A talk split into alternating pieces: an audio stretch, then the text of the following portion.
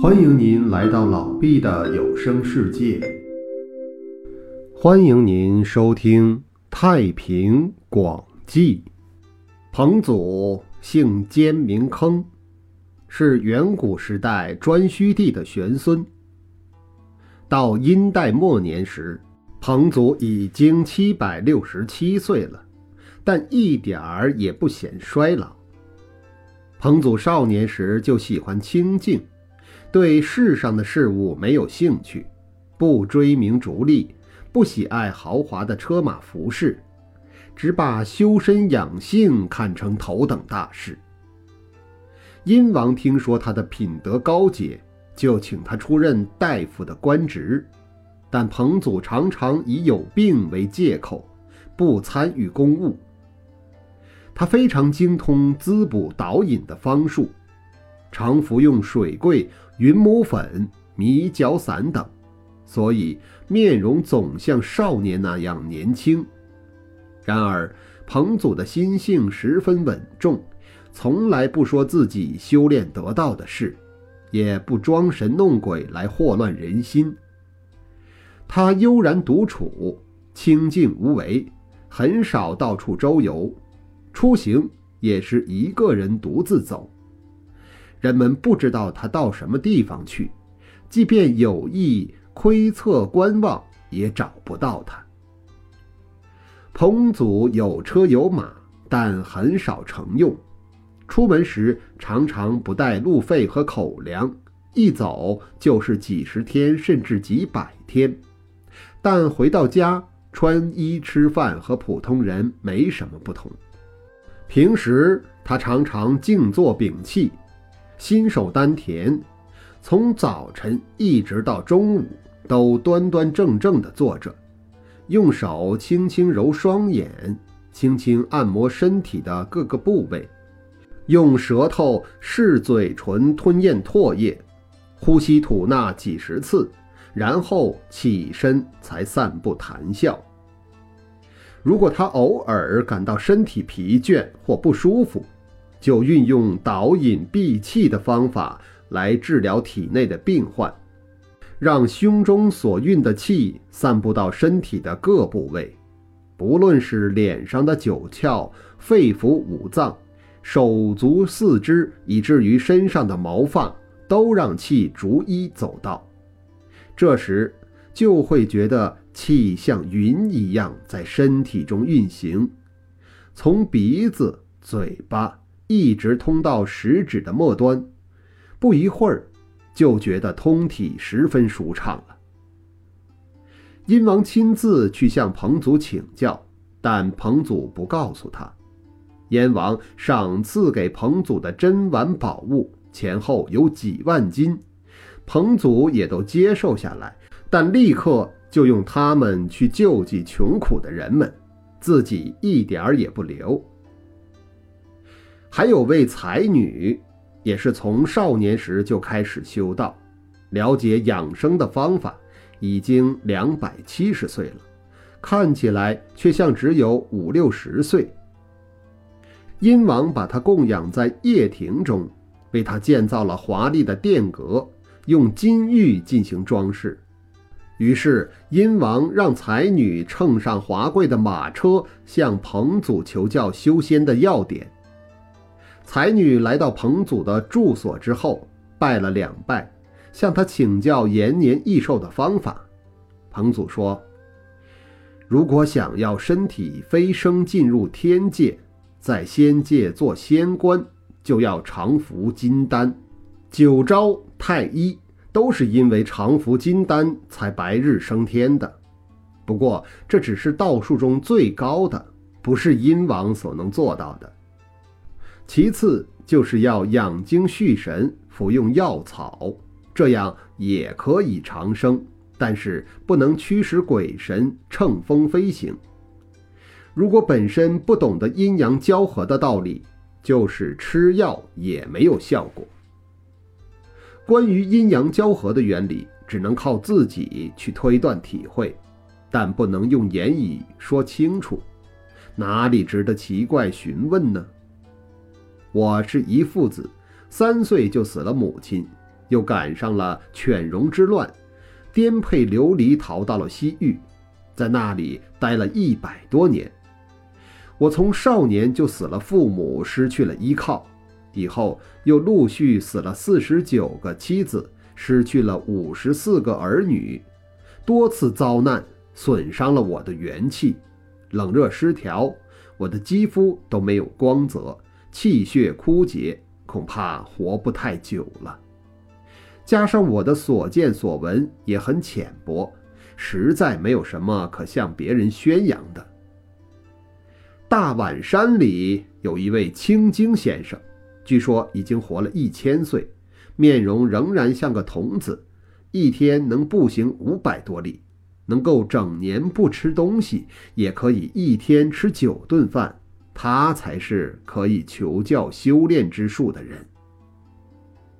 才女问道：“那么，青经先生是位什么神仙呢？”彭祖说。他是个得道的人，不是什么神仙。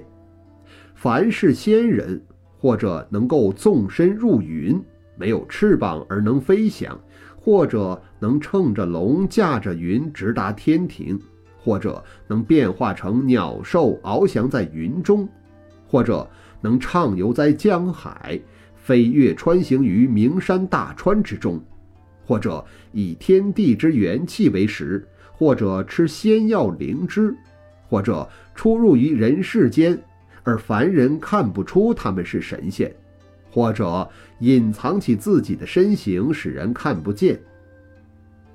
仙人们脸上长有非凡的骨相，身上有奇异的毛，大多喜欢孤独自处，不与凡人交往。然而，这些仙人虽然有长生不死的寿命。但他们避开人世情感，远离荣华快乐，就像鸟雀变成蛤蟆，山鸡变成海参，已经失去了真实本性，成为一种另类。以我愚笨的想法，是不愿意成为那种仙人的。修炼道术就应该吃甘美的食物，穿轻柔华丽的衣服，精通男女阴阳交感的道理，能够为官受禄。修道的人应该骨骼健壮，面色和体肤十分有光泽，虽年老而不衰弱，不断延长寿命，永久留在人间。冷热风湿伤不着，鬼神精怪不敢犯，刀兵之灾和虫兽之害不能近身，别人的褒贬议论都毫不在乎，这些才是可贵的。人受天地之气而生，即使不懂得修道的方术，但只要有适当的修养，就可以活到一百二十岁。没达到这个岁数的，就是伤害了生命。如果稍微懂点道术，就可活到两百四十岁。再要多懂些道术，就可以活到四百八十岁。真正弄通了修炼的原理，就能长生不死了。只是不能成仙而已。延年益寿的道理就是不要使身心受到伤害。冬天要温暖，夏天要凉爽，适应四季气候变化，使身体永远舒适。对美人女色和休闲娱乐都要适可而止，不要被贪欲所诱惑，使精神保持舒畅。对于做官时的车马仪仗服饰，都知足而不贪求，使志气专一。音乐绘画使人赏心悦目，可以使心智得到引导。所有上面这些都能养身益寿，而不能掌握这些分寸，反而会给自己招致伤害。古代的圣人担心愚钝的人们。不掌握事情的分寸，沉浸在欲壑中流连忘返，因而要断绝人欲之源。所以有些非常高洁的雅士们不与妻子同床，其次的一些士人们则不和妻子同被，就是吃上一百副药，也不如一个人独睡。音乐听得过多会使人耳聋。美味吃得过了头，反而会败坏人的口味，如果对一切都有所节制，适可而止，正确的处理释放和控制欲望的关系，就不但不会减寿，还能够获得好处。人的这些欲念都和水火一样，过分使用必然要受害。人们常常不明白，经脉受到了损伤，血气不足，肌肤腠理空虚，髓脑也不充实，是身体已经生病了。所以，一旦受到了外界的伤害，借助寒邪之气或酒色过度，就会把病引发出来。如果身体本来充实，怎么会得病呢？思虑过多，用脑过度。忧伤过度，悲哀过度，兴奋过度，愤怒气恼不得疏解，过分祈求，阴阳不能协调，这些情况都能伤人。伤害生命的事有好多种，唯独强调要警惕男女房中之事，难道不是一种很糊涂的说法吗？男女相配，犹如天地相生。可以导养神气，使人不知失去和谐。天和地遵循阴阳交接的规律，就可以永无终极。如果人失去男女交接的和谐，就会受到伤害。人如果能够避开众多伤害而得到阴阳和谐之术，就懂得长生不死之道了。天与地是白天分开。而晚上结合，一年就有三百六十次交接，进而天的阳气和地的阴气融合在一起，才使得万物滋生无穷无尽。人如果能效法天道，就能够长存。其次就是吸食灵气的法术，得到这种法术的人，邪气就不能侵害他。这是修炼自身的根本所在。其他像吐纳导引以及存念身中万神及含影守形等等方法，有一千七百多条。还有四季睡觉时头应朝哪个方向，经常检讨自己的过错，睡眠和起床的早晚等方法，都算不上修道的真谛。不过可以教那些初学修道的人端正身心而已。人禀受精气修养身体，运气炼身，那么身中万神各自安守本分。如果不能这样做，身体就会气血耗竭，万神也就自然离去，只剩下悲伤了。人修道，如果不能找到最根本的道理而去舍本逐末。有得道的人只是妙道还不相信，见到简明扼要的书籍，却说书上讲的太浅薄，不去认真阅读执行，常去读《太清北神中经》一类的书，把自己搞得很疲惫。这样的人到死也不会有什么收益的，不也是很可悲的事吗？还有。世俗的人尽管苦于世间俗事缠身，但又不甘心抛开尘世，独自到山中去居住修行。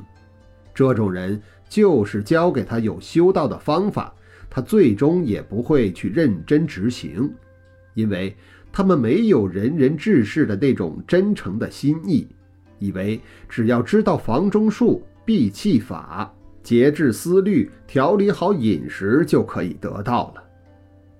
我的先师曾写过九都、节解、指教、涛行、引守、无为、开明、四极、九灵等经书，共有一万三千条，都是用来教导那些刚入门学道的人的。才女从彭祖那里学到了全部学到的要点，回去后交给殷王，殷王试了，很灵验。殷王得到了彭祖的道术后，一直想秘而不宣，于是在国内下了密令：谁敢传扬彭祖的道术，就杀头。还想杀害彭祖，让他的道术失传。彭祖知道以后就离开了，也不知去了哪里。过了七十多年后，听说有人在流沙国的西部见到了他。殷王并不坚持修炼彭祖的道术，但也活了三百多岁，力气还像五十岁的人一样强壮。后来，他得了一个妖冶的女子正室，终于失去了道行而死。民间流传说，传播彭祖道术会被杀。就是因为殷王禁止的缘故。以上便是彭祖的故事，感谢您的收听。